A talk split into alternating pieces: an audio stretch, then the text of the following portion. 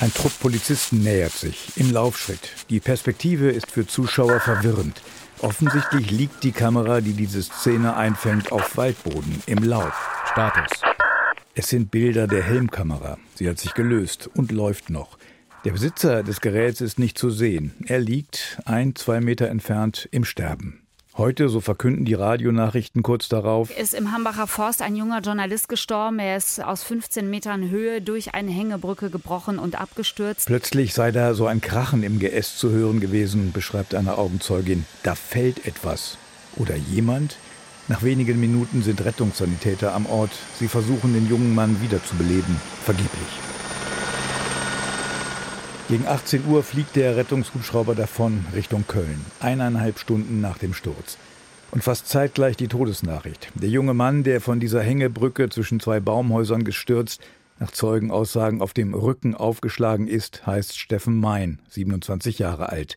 Unser Steffen, rufen Aktivisten, der Journalist ist gut bekannt im Hambacher Baumhauslager. Er hat die Baumhausszene seit Jahren begleitet, Ton- und Bildaufnahmen gemacht und selbst kommentiert. Nun ja, jetzt ist es eben so, dass Presse hier oben auf den Bäumen ist, in Beachtown um das Ganze von oben zu begleiten und die Menschen zu informieren, was denn hier passiert. Und was ist passiert an diesem 19. September 2018? Was wir natürlich sehen müssen, ist, dass das passiert ist an einem Ort, wo gerade Räumungsmaßnahmen stattgefunden haben. Sagt noch unter dem Eindruck des ersten Schocks eine Umweltaktivistin in Mikrofone. Und ich finde, dass es natürlich schon jetzt ein sehr, sehr großer Zufall wäre, dass das ausgerechnet in der Situation passiert, wo eben diese Räumungsmaßnahmen stattfinden. Fast 3000 Polizisten und SEK-Beamte Beamte sind an diesem 19. September 2018 im Hambacher Forst, um die Bewohnerinnen und Bewohner aus den Baumhäusern zu verjagen, um das Gelände zu räumen für den Braunkohlentagebau.